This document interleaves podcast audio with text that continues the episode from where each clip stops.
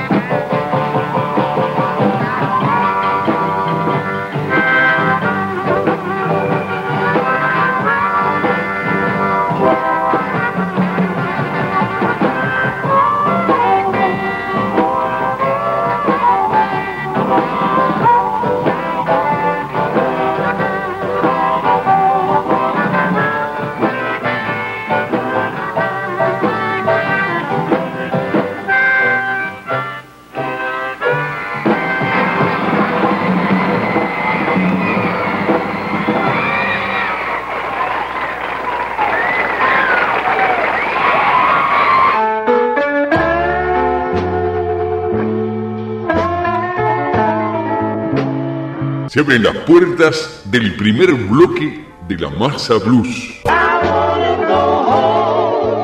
my baby. To my baby. Sometime.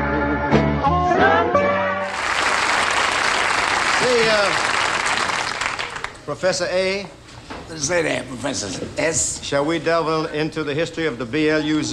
Yeah, let it proceed.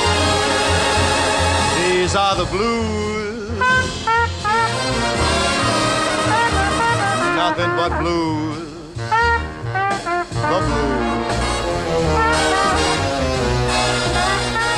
Saludos amigos y bienvenidos a un nuevo capítulo de La Masa, Blues Cosas de Negros.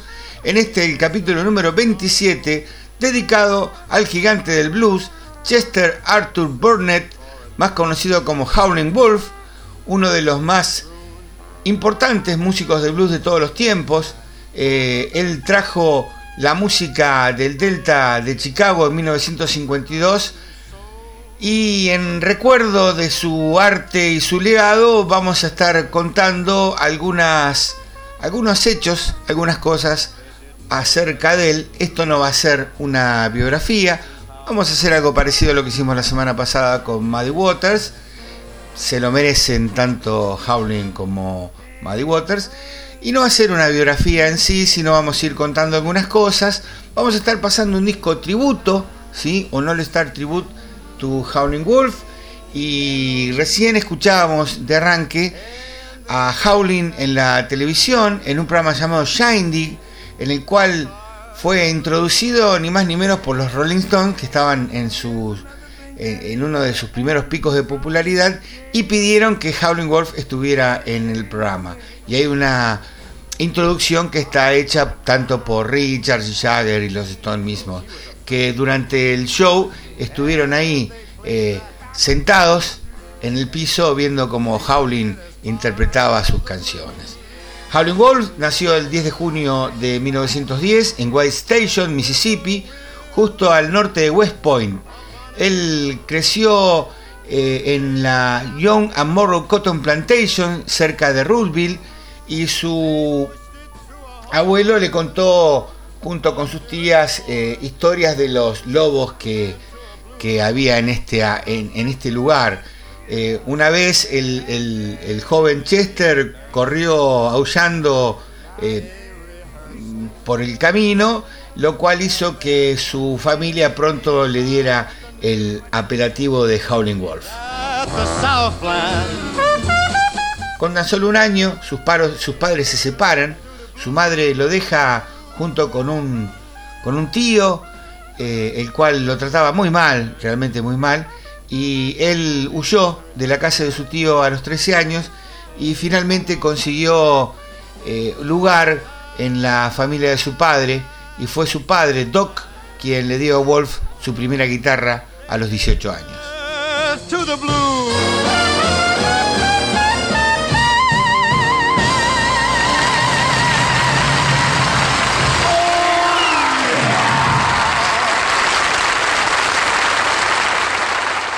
Buenas noches, Mariano Costa, baterista de los Mojo Workers. La masa, una masa, 107.5.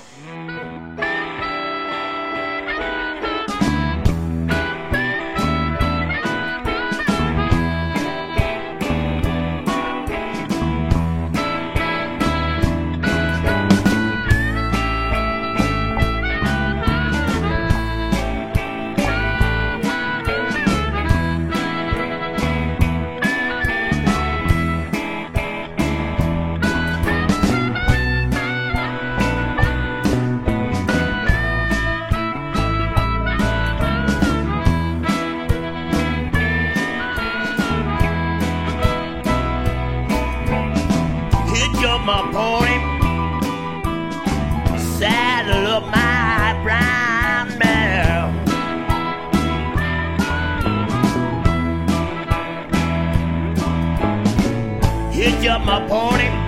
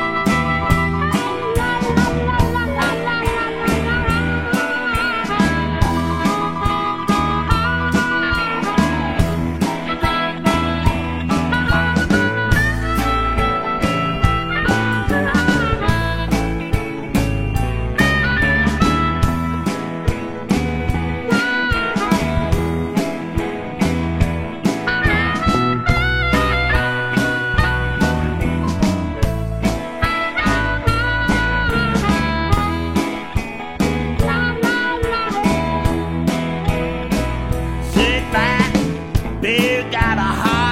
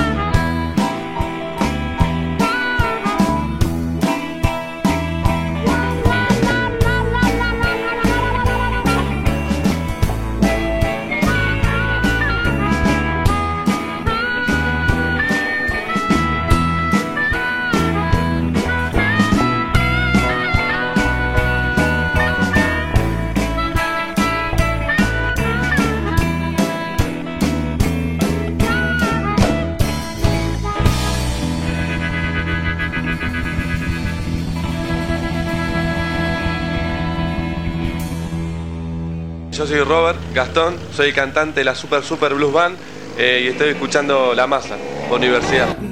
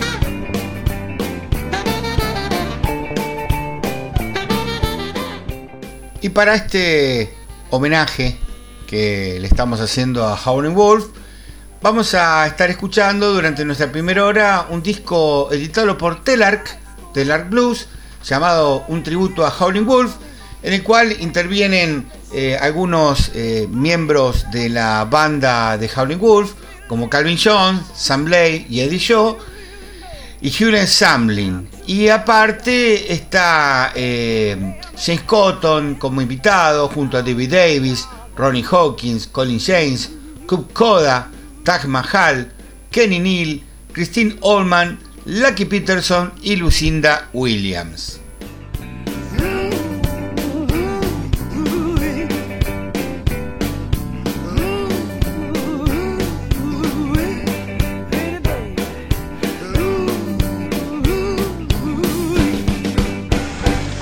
Soy José Luis Pardo de los Mojo Workers. Estás escuchando Radio La Masa.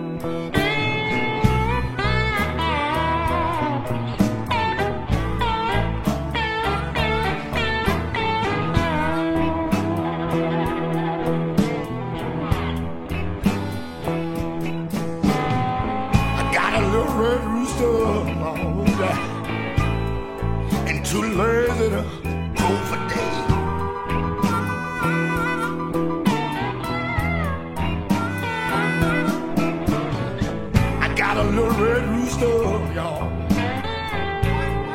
and too lazy to crow for day.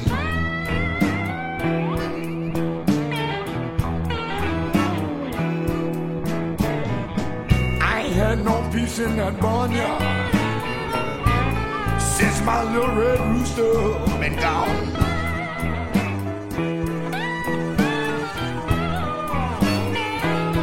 And if you see my little red rooster, please drive him on home to me. Oh yeah. And if you see my little red rooster, please drive him on home to me.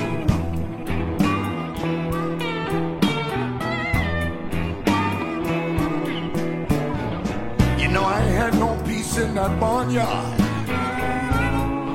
my little red rooster been gone.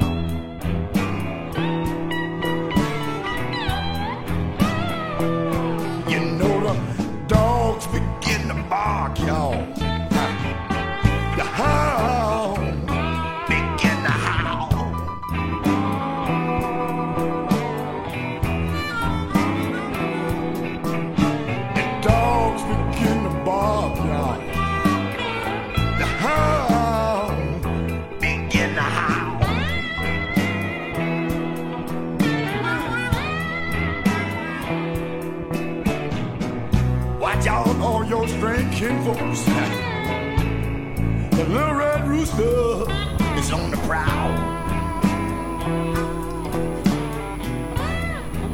Bueno, algunos de los hechos conocidos de la vida de Howlin' Wolf.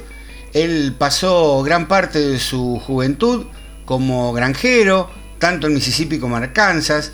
Sin embargo, el crecer en el Delta en ese tiempo le dio un acceso único a los masters, a los maestros del blues de su área. Él aprendió técnicas de guitarra y cómo expresarse con el público de Charlie Patton, cómo tocar la armónica con Sonny Boy Williamson II, quien estaba casado con la eh, hermanastra de Holf, eh, llamada Maggie, y tratando de emular al sonido de su ídolo que era Jimmy Rogers.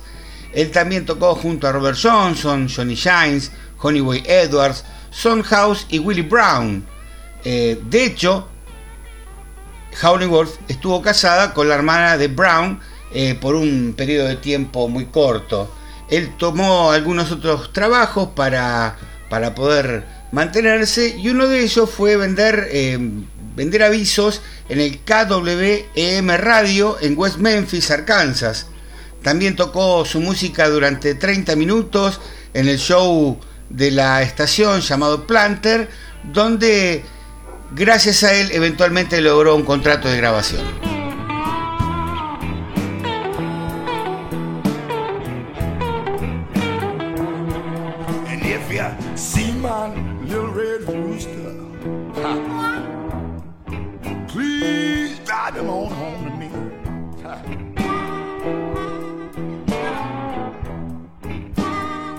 I said I ain't had no peace in that barnyard. Oh, yeah. Since my little red rooster gone. Oh, yeah. You know dogs begin to bark, y'all.